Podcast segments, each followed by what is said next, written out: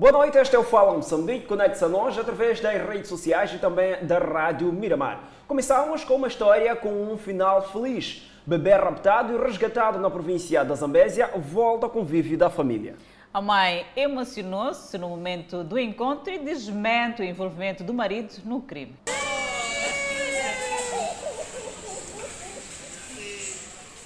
Emoção de uma mãe que não via a hora de receber o filho raptado em Maputo e levado para Zambésia.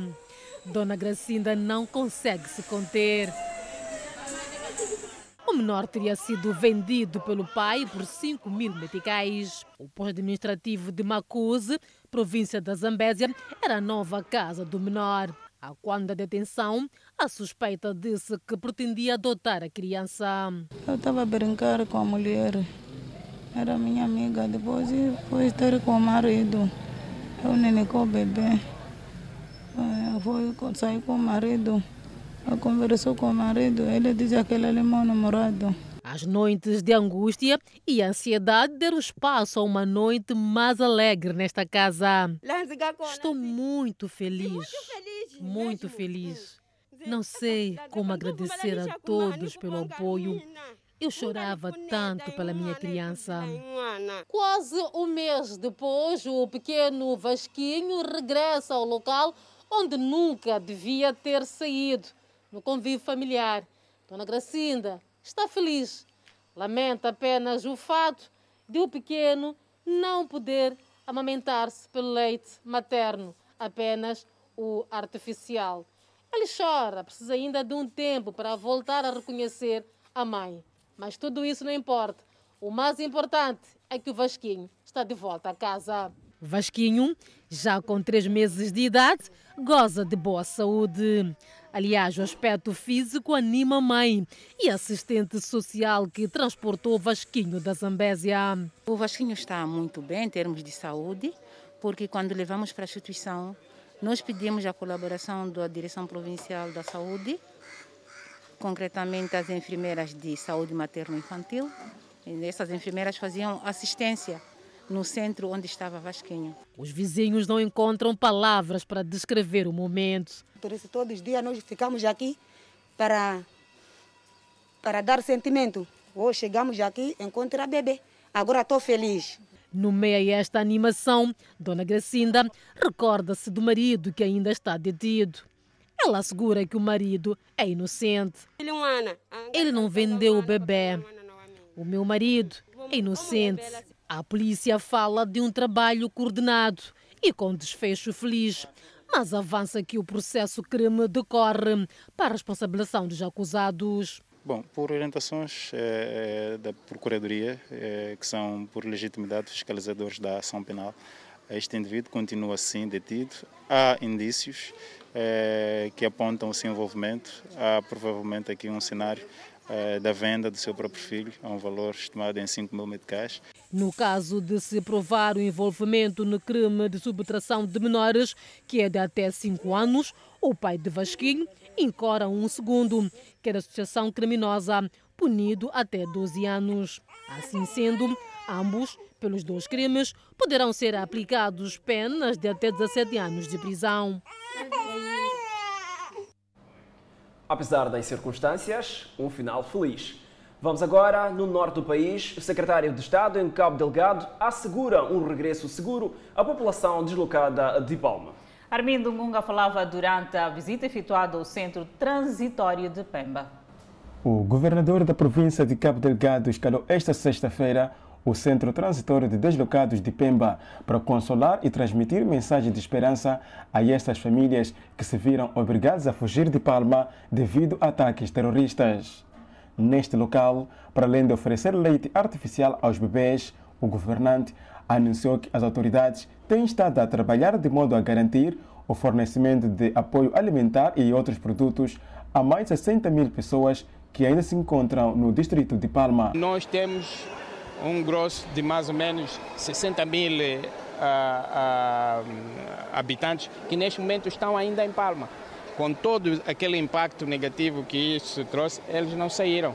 e o governo, sem excluir esses que estão aqui na cidade, está também a priorizar, portanto, a, a criar condições de abastecer, fazer chegar os produtos alimentares em Palma. Temos alimentação, tem casa de pão, estamos a tomar pão, estamos a beber, não tem problema. Mas na sua casa é na sua casa.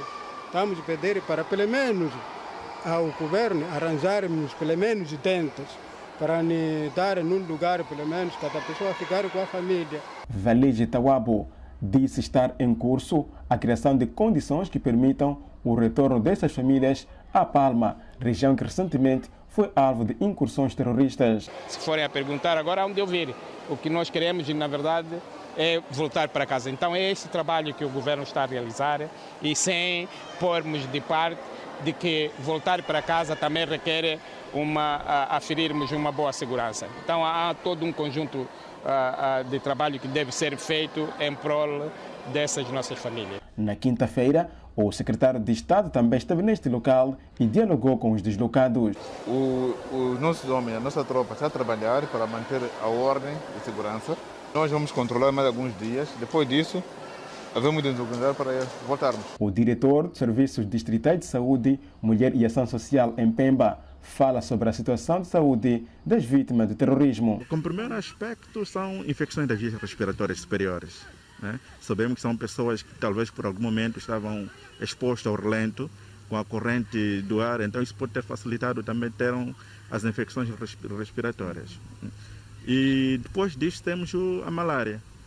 Após a malária surgem as outras coisas, como febres simples, podem ocorrer entre elas. Enquanto isso, o primeiro-ministro Carlos Agostinho do Rosário dirigiu esta sexta-feira um encontro de concertação com os parceiros de cooperação no âmbito de reforço das ações e mecanismos coordenados para assistência a Cabo Delgado.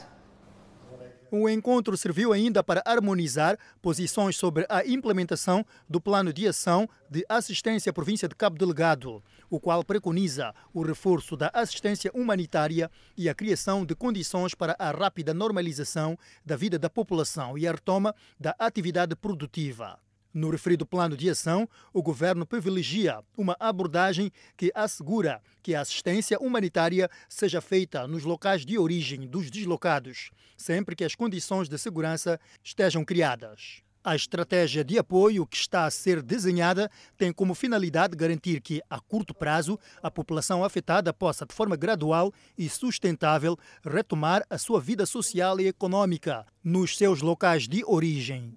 Para o efeito, foram constituídos dois grupos de trabalho conjunto, governo e parceiros de cooperação, para a implementação das ações acordadas, sendo que a prioridade imediata é o reforço da assistência humanitária de emergência através da provisão de bens alimentares e não alimentares, medicamentos e abrigo para a população afetada, sobretudo no distrito de Palma, que foi recentemente alvo de ataques terroristas. Durante o encontro, os parceiros de cooperação bilaterais e multilaterais condenaram as ações terroristas e manifestaram a sua solidariedade para com as vítimas dos atos bárbaros, bem como saudaram e encorajaram as forças de defesa e segurança pelo seu empenho na proteção da população, integridade territorial e salvaguarda da soberania. Os parceiros de cooperação reiteraram o seu compromisso de continuar a conceder apoio multiforme a Moçambique na luta contra o terrorismo, bem como na assistência humanitária à população afetada, de forma coordenada e alinhada com as prioridades definidas pelo governo. No âmbito da assistência humanitária, durante o encontro, o representante da União Europeia anunciou a aprovação esta sexta-feira em Bruxelas de um pacote financeiro adicional para Moçambique, orçado em cerca de 600 milhões de meticais. Ainda sobre o terrorismo em Cabo Delgado, o Presidente da República e Comandante-Chefe das Forças de Defesa e Segurança, Filipe Jacinto Nunes, orientou esta sexta-feira a quarta reunião extraordinária do Conselho Nacional de Defesa e Segurança. A reunião teve como objetivo discutir, dentre outros assuntos, o ponto de situação de segurança e ordem públicas, com enfoque para ocorrências em Cabo Delgado e nas províncias de Manica e Sofala. O Conselho Nacional de Defesa e Segurança condenou os ataques à Vila de Palma e os crimes hediondos subsequentes que configuram indubitavelmente uma grosseira violação dos direitos humanos. Assim, o órgão instou as forças de defesa e segurança a intensificar um combate arrojado contra as forças inimigas, com vista a garantir a proteção das populações, bem como criar as condições para o contínuo e rápido regresso aos pontos de origem e segurança. O Conselho Nacional de Defesa e Segurança endereçou uma mensagem de condolência aos familiares das vítimas do terrorismo. O Conselho apreciou com satisfação a realização da cimeira da dupla troika da SEDC, que decidiu pelo envio de uma equipa técnica para coordenar com o governo de Moçambique ações concretas e conjuntos contra o terrorismo. Neste contexto, o órgão retirou, com sentido de urgência, que o assunto exige que sejam executadas e aprimoradas melhores formas de interação que defendem os interesses das populações de Moçambique e da SADC. Continuamos a olhar a informação. O Presidente da República conferiu posse a Raul Domingos como membro do Conselho de Estado. E Raul Domingos substitui Deves Simango, falecido recentemente vítima de doença. Chama-se Raul Manuel Domingos de seu nome completo, antigo membro da Arnamo e atual membro fundador e presidente do PDD, Partido para a Paz, Democracia e Desenvolvimento, o novo membro do Conselho de Estado. A cerimônia da tomada de posse foi dirigida pelo chefe de Estado, Felipe Nunes.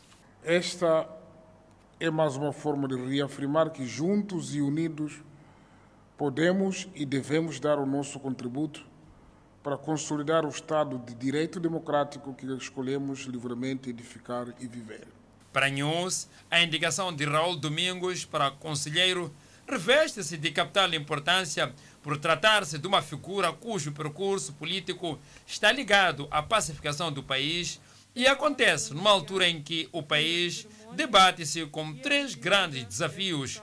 O primeiro é a consolidação da paz efetiva e duradoura, onde o processo está a conhecer avanços significativos, apesar de escassez de recursos, tendo sido já desmobilizados e reintegrados na sociedade 2.300 ex-guerrilheiros da Arnamon. Uma vertente protagonizada por terroristas em partes da província de Cabo Delgado, que, violando os direitos humanos, barbaramente assassinam cidadãos nacionais e estrangeiros desde 5 de outubro de 2017. A tomada de decisões mais acertadas sobre como fazer face a esses desafios, o Presidente da República precisa de aconselhamento dos membros deste órgão de consulta. E Raul Domingos, como novo membro do Conselho de Estado, pode agregar valores. Raul Domingos diz ter consciência da importância do órgão e das suas responsabilidades como membro, irá dar a sua contribuição. Para os conselheiros poderem contribuir positivamente, necessitam de estar mais próximos do povo, onde podem se inspirar naquilo que podem ser as grandes soluções para os grandes problemas que o país enfrenta. Ainda nesta sexta-feira, Raul Domingos participou, na qualidade de conselheiro, na sua primeira reunião do órgão, a vida na presidência da República. O novo membro daquele órgão de consulta, formado por individualidades de reconhecido mérito, foi nomeado pelo chefe de Estado em substituição de Davis Sibango, presidente do Movimento Democrático de Moçambique e do Conselho Autárquico da Beira, falecido recentemente, vítima de doença.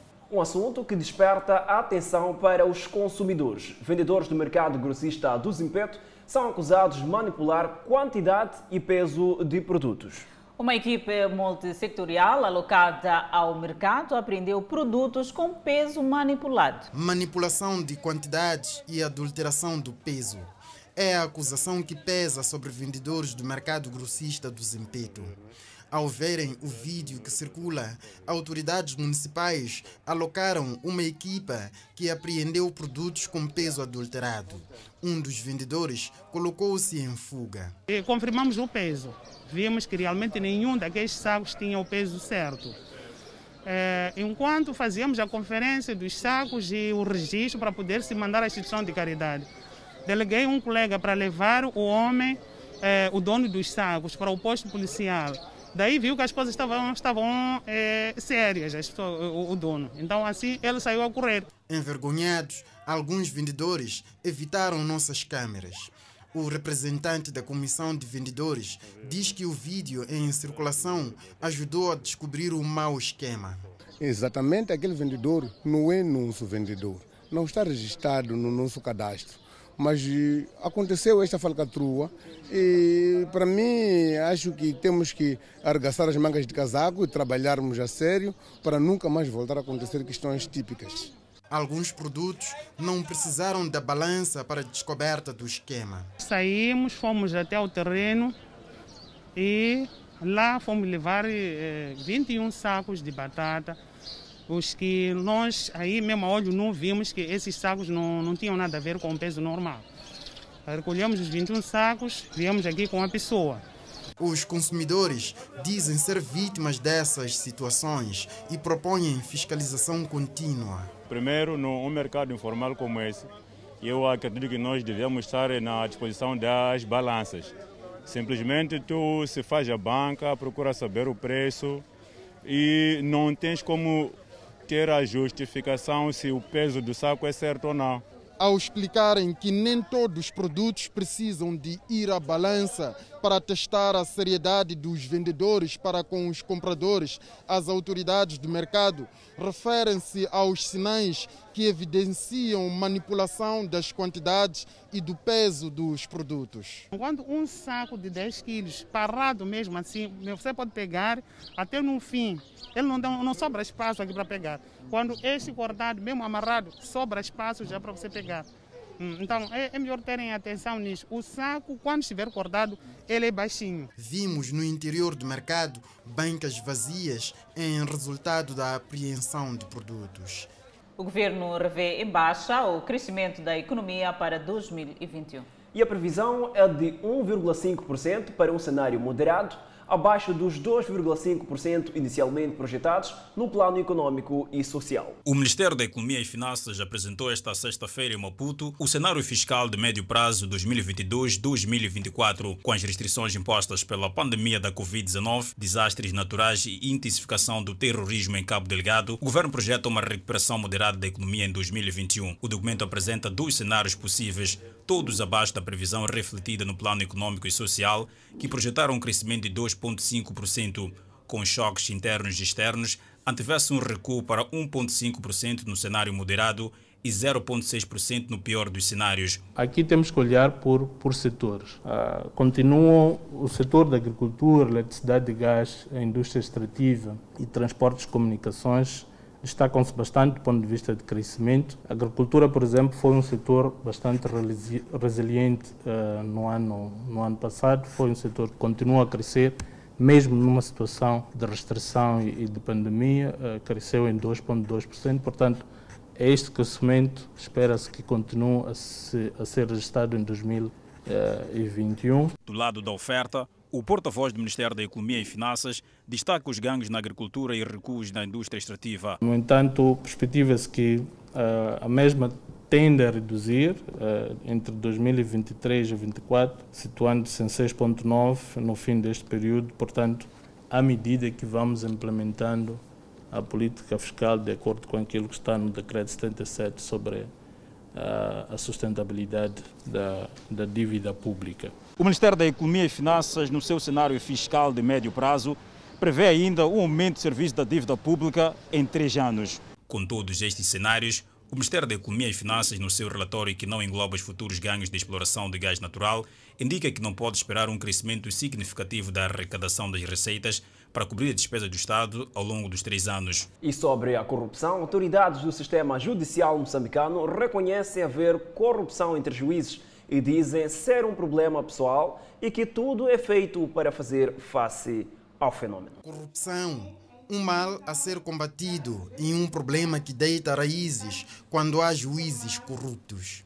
O presidente da Associação Moçambicana de Juízes reconhece a existência desses e diz ser um problema pessoal de cada juiz corrupto e garante haver repreensão. Isso de haver juízes corruptos, infelizmente, é algo que é referente a uma pessoa humana concreta, que é difícil controlar, mas ao nível repressivo, através do Conselho Superior da Magistratura ou ao nível do Ministério Público, o Conselho tem tido uma política de tolerância zero, expulsando quaisquer situações comprovadas de corrupção por parte dos magistrados. O diretor do Centro de Formação Jurídica e Judiciária junta-se ao presidente da Associação dos Juízes na posição de que a corrupção entre os juízes é um problema pessoal, pois o centro incute nos seus formandos todos os princípios necessários que, se forem seguidos à risca, a corrupção pode ficar para o passado. Esta é uma questão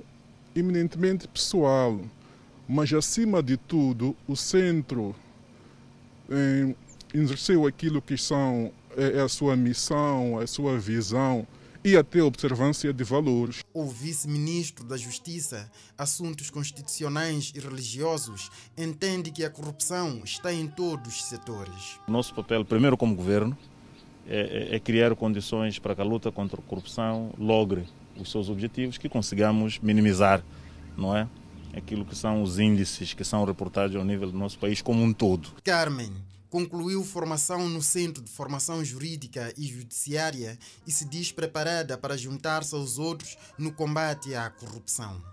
Magistrados que combatam a corrupção, até porque é esse nosso desafio, é o desafio do centro, é o desafio da sociedade.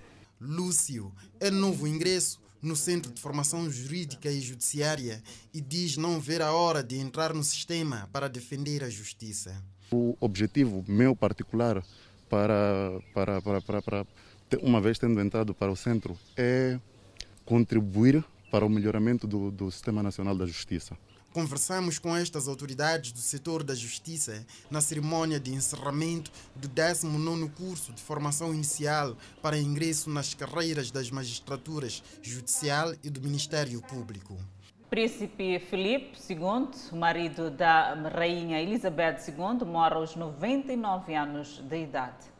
É com muito pesar que a Vossa Majestade, a rainha, anuncia a morte do seu querido marido, o príncipe Felipe, Duque de Edimburgo, Vossa Majestade faleceu em paz nesta manhã no Castelo de Windsor, disse um comunicado. O palácio ainda não divulgou informações sobre o funeral do príncipe. Em fevereiro, Philip foi internado no hospital de Londres após passar mal. Ele sofreu uma cirurgia cardíaca e permaneceu um mês sob cuidados médicos. O duque e a rainha foram casados por mais de 70 anos.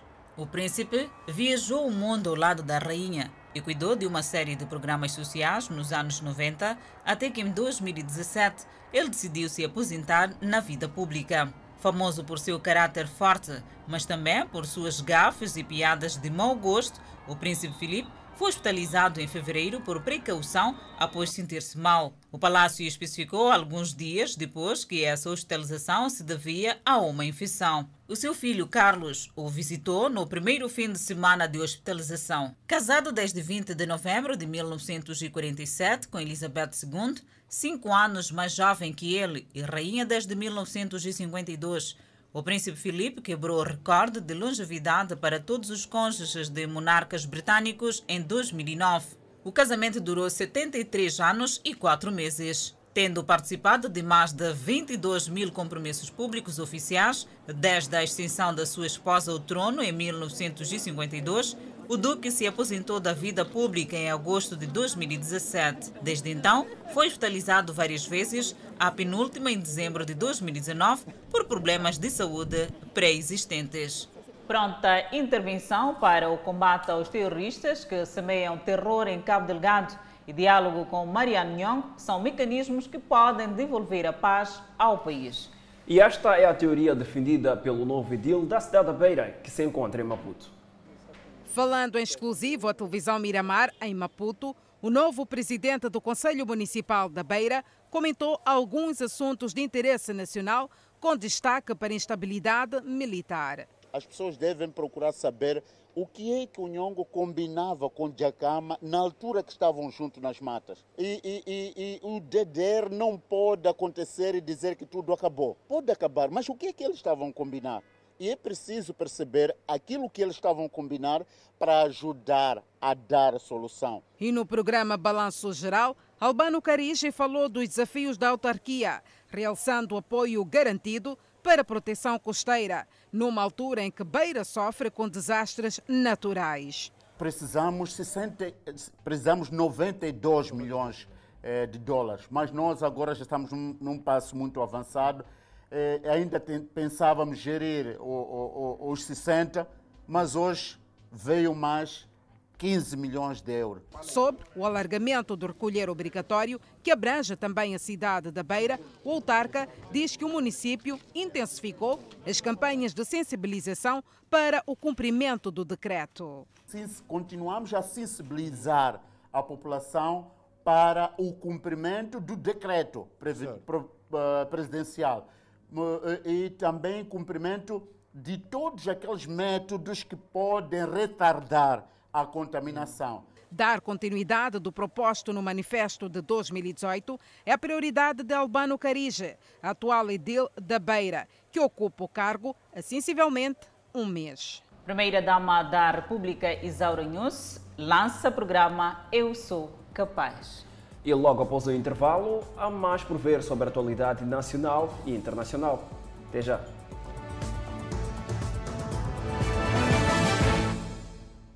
De volta para mais atualidade noticiosa, foi lançado em Manica o programa Eu Sou Capaz, com o objetivo de reter a rapariga nas escolas e alargar o processo de ensino no país. No país existem raparigas ter idade forçadas a deixar a escola para se casar e estão ainda sujeitas a gravidezes precoces. No entanto, para evitar situações de gênero, a esposa do presidente da República, Isaura News, procedeu em Manica o lançamento do programa Eu Sou Capaz. Apesar destes avanços, ainda persistem enormes desafios. Um deles é a baixa taxa de conclusão de nível pelas raparigas. No ensino primário, esta taxa situa-se em cerca de 70% e afeta essencialmente as raparigas e mulheres jovens provenientes de famílias desfavorecidas e da região norte do país, onde também se registram elevados índices de desistência escolar. O programa que hoje lançamos visa combater as causas deste insucesso escolar. Educar, empregar e empoderar são as chaves para contribuir com a esperança da rapariga no país. Informar que com este programa, que é do âmbito social, é para a educação, mas este programa também vai gerar emprego, de forma direta e de forma indireta. Incentivar as raparigas nas escolas, o governo e o Banco Mundial estão a oferecer uniformes escolares e a fase piloto ocorreu na província de Manica. Por um lado, é habitual afirmar-se que o empoderamento da rapariga, da rapariga é uma prioridade para Moçambique. Verificamos, por outro lado, que em algumas comunidades há meninas em idade escolar fora da escola. Muitas delas são vítimas de violência baseada no gênero, outras são casadas prematuramente contra a sua vontade. São mais de 600 mil uniformes que serão distribuídos em todo o país. Entretanto, o programa Eu Sou Capaz visa reter a rapariga nas escolas e alargar o processo de ensino no país. A nossa equipa de reportagem visitou algumas raparigas vulneráveis do distrito de Gondola. Aqui encontramos Juvência Marcos, beneficiária do programa Eu Sou Capaz, que frequenta a sétima classe e conta que o seu sonho é ser professora. Quer ser, quer ser o quê? Professora. Sabes qual é a importância de ser professora? Sim. É o quê? Para ensinar. Ensinar quem? Outro. Recebeu esse uniforme, como é que se sente? Recebeu. Sente-se feliz? Sim. Enquanto Juvência Marcos pretende ser professora, Joana Fonseca escolheu ser uma médica para ajudar os doentes. Eu quero ser enfermeira para tratar doentes. E sobre as raparigas da província de Cabo Delgado, o governo disse que irá contar com o apoio das forças de defesa e segurança. Uh, na província de Cabo Delgado, nós vamos começar a implementar o programa em janeiro do próximo ano e neste momento há distritos pré-selecionados. Estamos a trabalhar com o Banco Mundial para aumentar o número de distritos na província de Cabo Delgado e, obviamente, vamos contar sempre com o apoio uh, das Forças de Defesa e Segurança para garantir a segurança uh, na província de Cabo Delgado. Em outubro, o programa vai se expandir para as outras províncias e 148 mil raparigas serão controladas pelo programa. E o Instituto Nacional de Estatística indica que o país registrou um aumento do custo de vida na ordem de 3,42% no primeiro trimestre do corrente ano.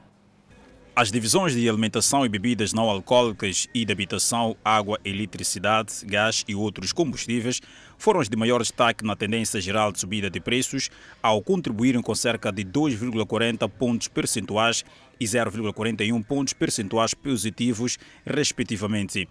Esses produtos, segundo o Instituto Nacional de Estatística, fizeram aumentar o custo de vida na ordem de 3,42% no primeiro trimestre de 2021, sendo que no mês de março a inflação acelerou 0,86% face ao mês anterior. Desagregando a variação acumulada por produto, ou seja, nos primeiros três meses do ano, o INE destaca a subida dos preços do tomate, carvão vegetal, peixe seco, óleo alimentar, coco, alface e amendoim, que comparticiparam com cerca de 2 pontos percentuais positivos no total da variação acumulada.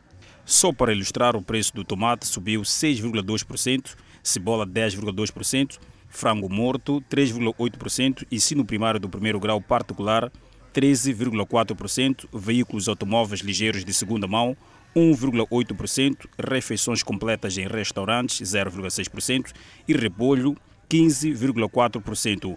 Por cidades, Beira teve a maior subida no nível geral de preços, com 4,85% entre janeiro e março, seguida das cidades de Maputo, com 3,43% e de Nampula, com 2,36%. E no terceiro episódio da série O Golpe, mostramos atos e documentos jamais revelados de participações de agentes públicos no processo que envolve a Universal em Angola. No episódio de hoje vamos expor provas e ações controversas de agentes públicos e de políticos na condução do processo que envolve a Universal em Angola. Pastores e membros alegam haver ingerência política e alegam também que o processo não está a ser conduzido de forma transparente e justa.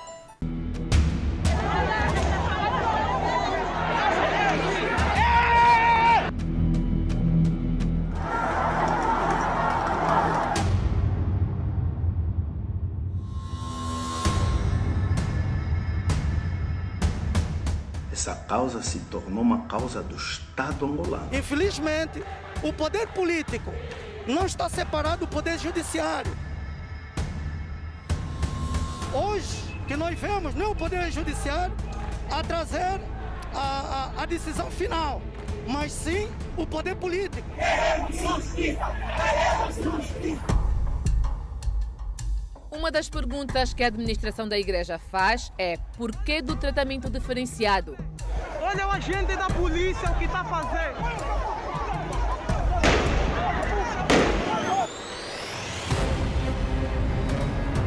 Olha, o polícia pegou pistola para dar tiro. Filma isso, filma.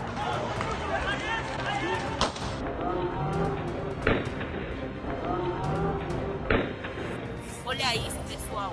Deram tiros, querendo matar o povo, querendo intimidar a nossa fé. Na ocasião das invasões dos templos, dos ataques contra pastores e expulsão de missionários em junho de 2020, eles dizem que diversas vezes chamaram a força da ordem e as respostas que recebiam era de que se tratava de um problema interno e que a polícia não iria intervir. Foram diversos pedidos de socorro sem respostas foram nos empurrando, dando gritos e veio um grupo muito grande para cima de todos nós. Éramos ali uns, uns cinco ou seis pastores oficiais da igreja e todos nós fomos agredidos com socos. Aqui não há ninguém que vai mexer. Ninguém vai mexer. Ninguém vai mexer. Ai, da frente tentar mexer. Estou te falando Mesmo você, Pita, fica só me tocando. Eu estou aqui, estou sendo expulso da igreja do Camama. Para dizer que O patriota está sobre o nosso controle, sobre o nosso poder. E ninguém vai nos tirar deste lugar. Ninguém. Repare na diferença de critério quando membros e obreiros da Igreja do Patriota se dirigiram ao mesmo tempo, outrora invadido, a fim de retirarem de lá os dissidentes. Nós, os membros e os obreiros da Igreja Universal do Reino de Deus, estamos a repor a legalidade. Estamos a repor a legalidade que a polícia deveria repor. Reparem como agiu a polícia. Neste vídeo que tivemos acesso de forma exclusiva, conseguimos ver os momentos de horror passados por membros da igreja durante a intervenção da polícia no interior do templo.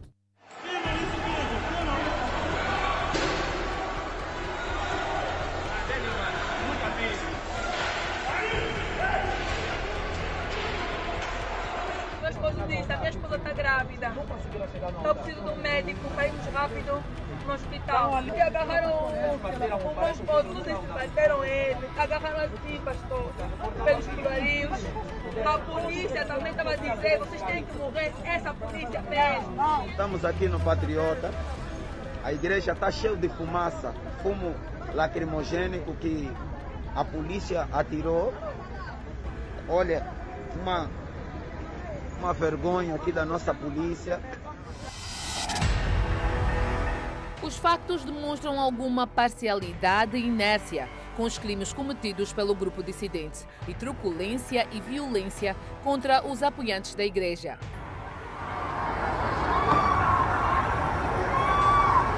Iniciaram logo a bater. Mas a bater por quê? Nós não fizemos nada de mal. Nós não levamos defesa nenhuma. Nós não levamos faca. Não levamos arma. Não levamos ferros. Nós fomos apenas orar. Nós fomos indefesos. Foram batidos até pessoas deficientes. Senhoras idosas. Outra senhora foi batida pela orelha. Outros foram levados presos ontem pela esquadra. Qual é o crime que nós fizemos? Mas qual a motivação e por que desta impunidade? São as perguntas que bispos, pastores e membros fazem.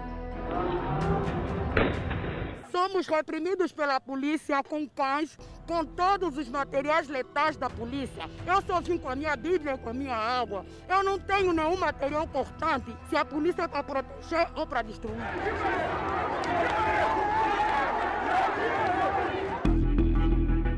Outro ato controverso foi a intervenção do Ministério da Comunicação junto à Rádio LAC, onde a Igreja Universal tinha uma programação que era emitida há mais de 20 anos. Segundo o um e-mail a qual tivemos acesso, diz: decorreu uma reunião na LAC com o Diretor Nacional de Informação, que chamou atenção para a ilegalidade que a LAC estava a cometer, transmitindo programas da IURD, realizado pela parte considerada ilegal pelo Estado angolano e designada como a parte brasileira.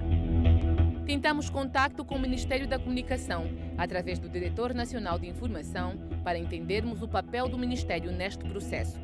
Nós estamos a fazer um trabalho sobre a Universal em Angola, não é? Sobre este conflito todo. E nós temos informações que o Ministério deu instruções para que algumas rádios descontinuassem o contrato com a Universal. Se senhores querem uma entrevista sobre isso e aquilo agora, tem de solicitar a entrevista e depois nós vamos responder. Mesmo nos pediu que dessemos entrada em uma carta a solicitar a entrevista. A carta foi enviada e nos foi respondido por um funcionário que não haveria disponibilidade dentro das datas apresentadas. A ingerência do Ministério da Comunicação pode explicar o apoio massivo e desproporcional que a TPA, a Televisão Pública de Angola, tem dado ao caso. O jornalista Ilídio Manuel, em uma das suas contas nas redes sociais, diz: IURD renovada. A TPA, a semelhança da RNA, deu hoje um injustificado destaque à reabertura dos templos da IURD. Tudo aponta que o partido da situação, que manda na mídia pública, procura colher dividendos políticos, com reportagens em direto a partir de várias capitais de província sobre a reabertura dos cultos religiosos da IURD renovada. É caso para perguntar se a IURD renovada é o novo aliado do M para a campanha eleitoral de 2022. Eu me dirijo agora a Sua Excelência, o Presidente da República. Até hoje, desde que começou esta, esta, esta confusão criada por eles, nós não fomos ouvidos. O governo tem que ser imparcial. Outra ação que nos faz questionar a condução do caso é a truculência e violência com que a Polícia Nacional tem tratado todos aqueles que não apoiam a direção ilegalmente reconhecida pelo Ministério da Cultura e INAR. E essa nova direção uh, é o, o, o, o novo interlocutor com o Estado angolano. A nossa equipa falou com exclusividade com um jovem e um pastor que foram brutalmente agredidos por agentes da Polícia Nacional e que fazem revelações surpreendentes. Nós íamos lá para orar. Foi quando o primeiro policial deu o primeiro tiro, deu o segundo tiro. Nós pegamos, na parte que ele deu o primeiro e o segundo tiro, nós filmamos. O policial gritou: ou agarra aquela aí, o telefone, o telefone, ele começou a gritar o telefone, agarra ele o telefone e tal. E aí quando eu caí, ele pisou na minha cara, meteu a perna dele na minha cara, o outro pegou no meu braço, na, na minha perna, levantou e pegou por ele e disse, eu vou te meter aleijado. Pegou por ele, me deu tantos furetos do calcanhar, foi aí quando eu desmaiei. Um pegou no braço direito, no braço esquerdo, porque eles queriam um telefone. E houve um que pegou aquela parte da, da arma, parte de trás, né, e bateu, bateu aqui, na, aqui na, na testa. Aí pegaram-me e me colocaram no, no carro. Nós estávamos lá trincados no carro, ficamos lá e eu saía muito, muito sangue. Eu falei, olha, eu, eu preciso de assistência médica através do sangue que eu estou a verter. Ele disse, não, vocês vão ficar ali, vocês não vão sair dali. Vocês não merecem nenhuma assistência. Vocês não merecem. Eles viram que nós estávamos a sangrar mesmo muito, a sangrar e tal. Como eles viram que estávamos a muito, o sangue não caiu na camisa porque eles sabiam se o sangue caísse, era muito sangue. Então, ele falou, oh, tira a camisa dele rápido, tira a camisa dele rápido. Então, essa é a camisa que eu estava a usar nesse mesmo dia, no dia 23, foi essa camisa e os policiais me bateram. Foi mesmo muito sangue, tanto que eles nos tiraram a mesma camisa para não cair mais. Nós perdemos mesmo muito sangue lá mesmo nas quadras. É quando veio o inspetor. Sempre que você vir manifestar assim, nós vamos vos bater. Sempre que você vir, nós vamos vos bater. Então não adianta. Se rende, deixam assim mesmo. Porque essa ordem, ele, ela fala, o comandante da polícia, o inspetor ao lado, falar que essa ordem está vindo lá de cima, essa ordem. A ordem de lá de cima. Então não adianta, não tem como. Vocês mesmo aqui não vão conseguir.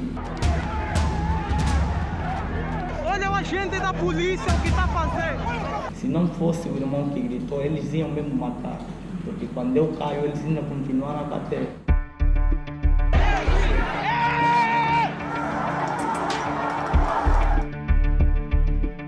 Um dos casos que chocou a sociedade e até mesmo levou líderes religiosos de outras denominações a se manifestarem em solidariedade foi a agressão deliberada, promovida por um agente da Polícia Nacional contra um pastor de joelho e completamente indefeso.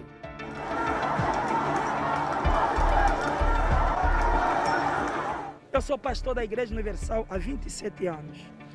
Eu passei em vários países do mundo.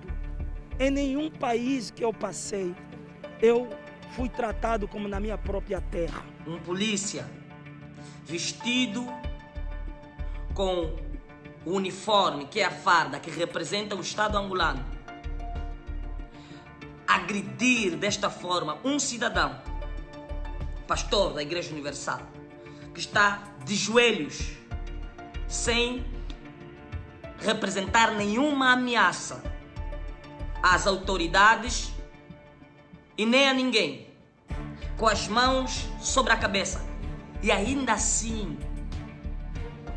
o polícia que representa o Estado angolano agride indiscriminadamente, sem noção alguma do risco que ele colocou na vida desse indivíduo, desse pastor, desse irmão. As organizações dos direitos humanos, nós que fazemos parte deste grande movimento dos direitos humanos, será que isso não nos preocupa? Eu vou falar da Igreja Universal, comecei a caminhar. da Igreja Universal? Não. E mais um ato de perseguição declarada ocorreu nesta Sexta-feira Santa, onde pessoas eram interpeladas na rua e presas por agentes da ordem, simplesmente por serem membros da Universal em Angola. Eu vou falar da Igreja Universal, comecei a caminhar. da Igreja Universal? Não. Apareceu um monte de polícias, todos, todos cheia de arma, parece que nós somos, somos delinquentes ou somos não sei o quê, cheia de arma, porque encosta aí, encosta aí. Eu ainda perguntei no polícia, mas encosta aí por quê? Por acaso eu cometi um crime, aqui não se passa. Não, encosta aí, encosta aí. Você é na igreja da Universal? Eu disse, sou, sou da igreja Universal. Vieste fazer o que aqui? A senhora não sabe que a igreja está fechada, não pode vir. Eu disse, a igreja está fechada. Mas eu posso orar fora da igreja não estou entrando dentro da igreja. Eu sei que a igreja está fechada, mas eu quero orar fora da igreja. Hoje é sexta-feira santa. Porque nós queremos as nossas igrejas de volta. Nós precisamos cultuar. Nós precisamos buscar o nosso Deus no templo, na casa do Senhor. De repente, aí veio. Eu estava como obreiro. Veio três agentes policiais e disseram assim: Você tem que me acompanhar. Se eles não é da igreja, eu disse: Eu sou da igreja, então vai ficar detido. Só assim.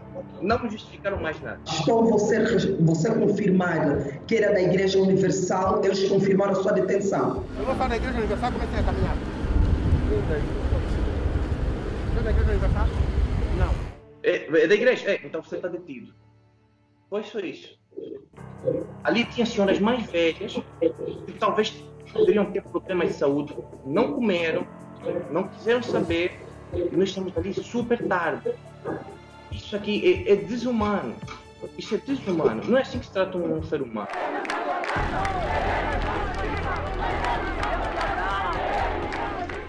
Estes acontecimentos podem explicar de alguma forma atos que até o momento eram inexplicáveis que ocorreram na condução deste processo.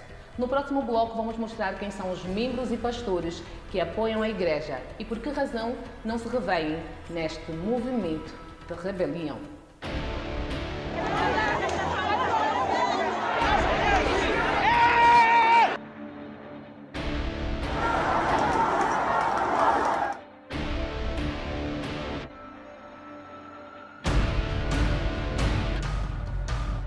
Essa causa se tornou uma causa do Estado angolano. Infelizmente, o poder político não está separado do poder judiciário.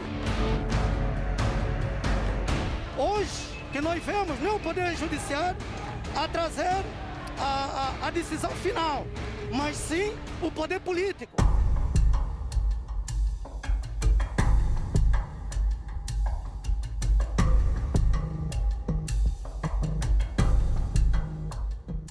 E no próximo bloco, Moçambique registra mais 107 recuperados da Covid-19. E ainda para ver no próximo bloco, o Ministério das Pescas reforça comércio de pescado na Zambésia. Até já! De volta para mais notícias sobre a atualidade nacional. O Ministério do Mar e parceiros investiram 40 milhões de meticais para a construção de um novo mercado de peixe em Alto Moloque, na Zambésia. Os comerciantes avançam que a entrega do mercado vai melhorar de sobremaneira o nível de venda do pescado e, consequentemente, a redução de perdas em épocas chuvosas, que era difícil a conservação do pescado, tendo em vista que os mesmos têm disponíveis o serviço de conservação e fabrico de gelo. Primeiro, melhorou que nós, anteriormente, nós, quando conseguíssemos o pescado da praia para aqui, era fácil apodrecer porque não tínhamos como processar. Agora, hoje já temos quatro congeladores que estão dentro, que estão a fornecer gelo. Então, aí é a melhoria do pescado nosso. Orçado de mais de 40 milhões de meticais, o mercado de Quaciano construído aqui no distrito de Pebane tende, entre outros objetivos, melhorar aquilo que é o nível de conservação de pescado que é tirado diretamente do alto mar. Com esta iniciativa, pretende também melhorar aquilo que é o nível de comercialização de produtos frescos nesta região, bem como garantir o nível de sustentabilidade por parte dos pescadores, ou seja, estes antes, se não conseguiam vender os seus produtos já frescos, eram submetidos a outros métodos, como de secagem, que por vezes os, os, pescadores acabavam então caindo em alguns prejuízos e fragilizando aquilo que era o processo de pescado nesta região da província de Zambésia. Amélia João está no ramo de venda de pescados há mais de cinco anos e com a venda de produtos pesqueiros, a mesma já conseguiu construir a sua casa e custear os seus estudos, até ao nível médio.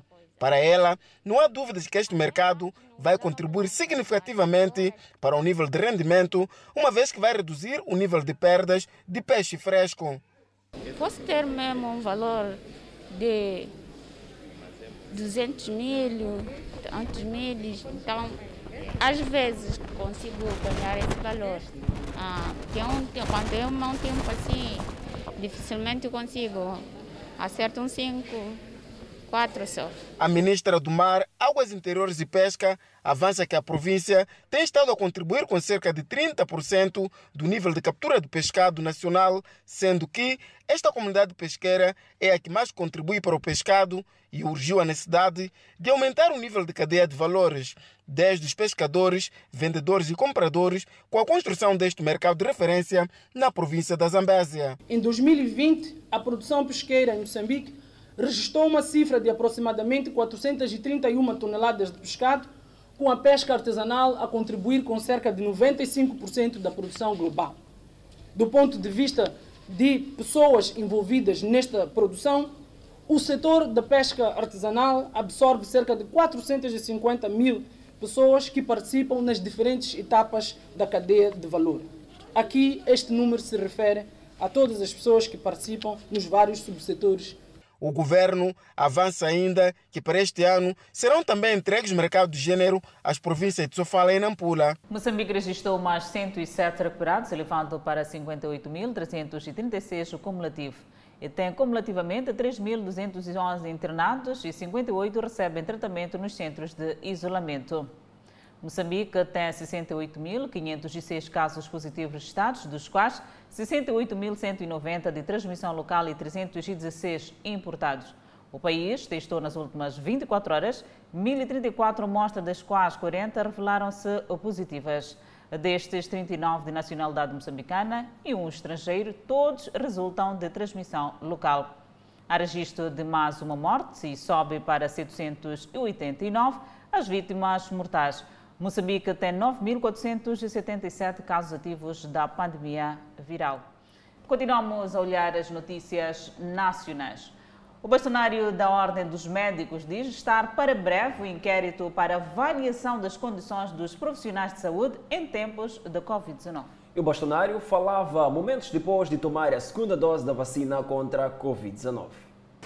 É a segunda fase em curso da vacinação dos profissionais de saúde e de outros grupos prioritários. Esta sexta-feira, coube a vez do bastonário da Ordem dos Médicos. A saída mostrava-se satisfeito com a adesão da classe, apesar de alguma desinformação sobre a vacina. A adesão tem sido muito boa. A adesão tem sido muito boa. De uma forma geral, o que nós temos tido como eh, informação, apenas cerca de 3% dos profissionais é que não têm aderido ao processo, mas de uma forma geral, uma adesão desta natureza é excelente de facto. Outro sim garante que dentro em breve vai decorrer o um inquérito dos profissionais de saúde sobre as condições destes em tempos da Covid-19. Mas nós interagimos com o Ministério, colocamos a nossa preocupação, uh, solicitamos ao Ministério a liberdade para nós apurarmos, através dos nossos membros, o, a existência do equipamento de, de, de, proteção. O Ministério anuiu. Temos ah, ordens dadas pelo Ministro nesse sentido. Nós formulamos um, um, um inquérito para a colheita de dados o inquérito está a ser oh, trabalhado, vai ser aprovado dentro de algum momento.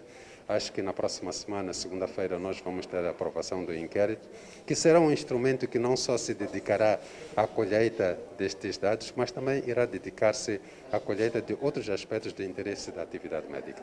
Na cidade de Maputo, mais de 8 mil pessoas já foram vacinadas até o momento. Até o momento, nós estamos com 8.496 uh, uh, grupos ou pessoas vacinadas e acreditamos que até o final da próxima semana, que é a terceira semana, que muitos vão completar a terceira semana, teremos este grupo alvo alcançado de cerca de 16.720 pessoas.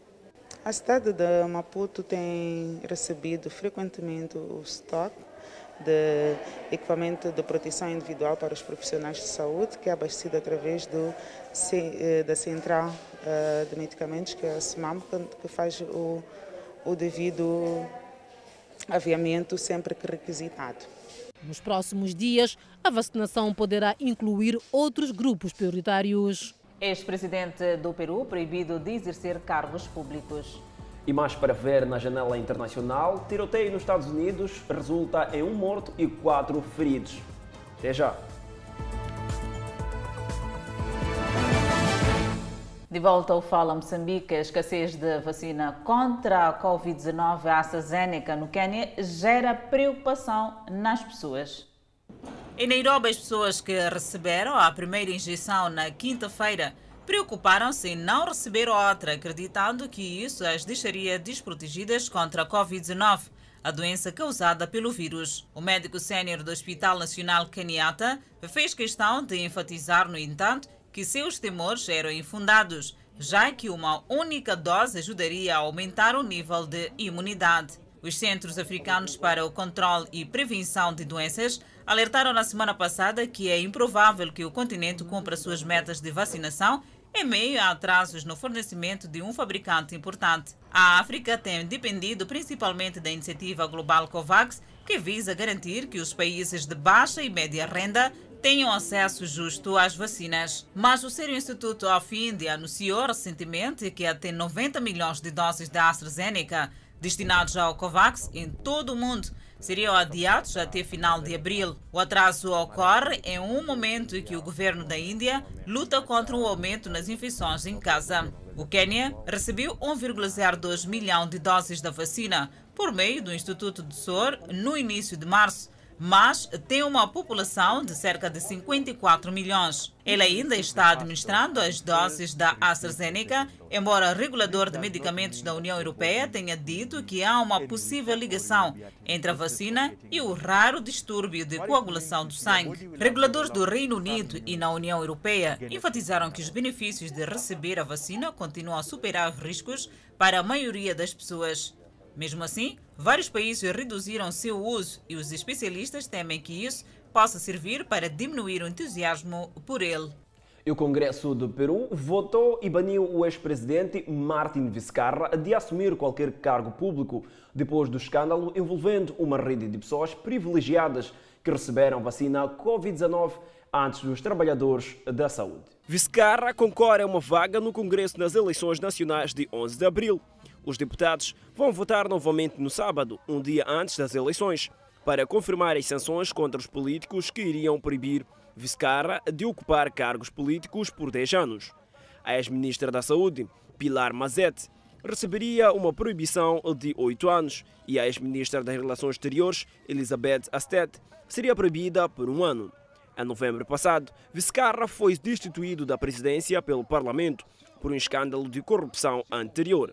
Em fevereiro, soube-se que em outubro, ainda como presidente, foi secretamente vacinado contra o coronavírus com doses de uma vacina candidata da farmacêutica chinesa Sinopharm. Junto com Vizcarra, entre os favorecidos estavam sua família, então ministros das Relações Exteriores e da Saúde, o representante diplomático do Papa Francisco e vários diplomatas peruanos. Uma pessoa foi morta e quatro ficaram feridas num tiroteio que ocorreu numa empresa no Texas. O chefe da polícia de Brian, Eric Bask, acredita que o suspeito do tiroteio é um funcionário do escritório Kent Moore Cabinets e diz que o funcionário pode estar sob custódia. Quando os polícias chegaram, o atirador havia sumido, disse Bask. As filmagens aconteceram nas baías de uma fábrica onde os funcionários fazem os armários. Os funcionários estavam a ser entrevistados, disse o temente da polícia de Brian, Jackson James, antes e as testemunhas identificaram o suspeito. A polícia estava à procura pelo suspeito atirador, disse James, mas ele não conseguiu descrever a pessoa. O escritório de álcool, tabaco, armas de fogo e explosivos enviou agentes e cães ao local do tiroteio, disse o porta-voz Dion Washington. Ele não poderia fornecer mais detalhes sobre o que aconteceu e disse é uma situação em evolução muito rápida. A polícia pediu às pessoas que se afastassem do local. Convidamos a um breve intervalo, mas antes a previsão para as próximas 24 horas. No norte do país, Pemba 30 de máxima, Lixinga 23 de máxima, Nampula 28 de máxima. Seguimos para o centro do país. Tete com uma máxima de 34, Quilimane 31, Chimoio 27, Beira 29. E na zona sul do país, Vilanculos 31 graus de máxima, Inhambane 32, Xai-Xai 30 e Maputo, dia de sol 31 graus de máxima. A morte do rapper aos 50 anos. DMX, o artista de hip-hop com voz roca que produziu as músicas Rough Riders, Anthem e Party Rap, Up and Here, e que fez rap uma entrega de marca registrada que costumava ser acompanhada de rosnados, latidos e o habitual what como improviso, morreu de acordo com o comunicado de sua família e ele tinha 50 anos. O artista indicado ao Grammy morreu após sofrer parada cardíaca catastrófica, de acordo com o hospital em White Plains, Nova York, onde morreu. Ele foi levado às pressas da sua casa a 2 de abril. Com luto no hip hop, colocamos ponto final ao Fala Moçambique. Obrigada pela atenção dispensada. Boa noite e ainda assim não deixamos de endereçar aquele abraço do tamanho da nossa amizade.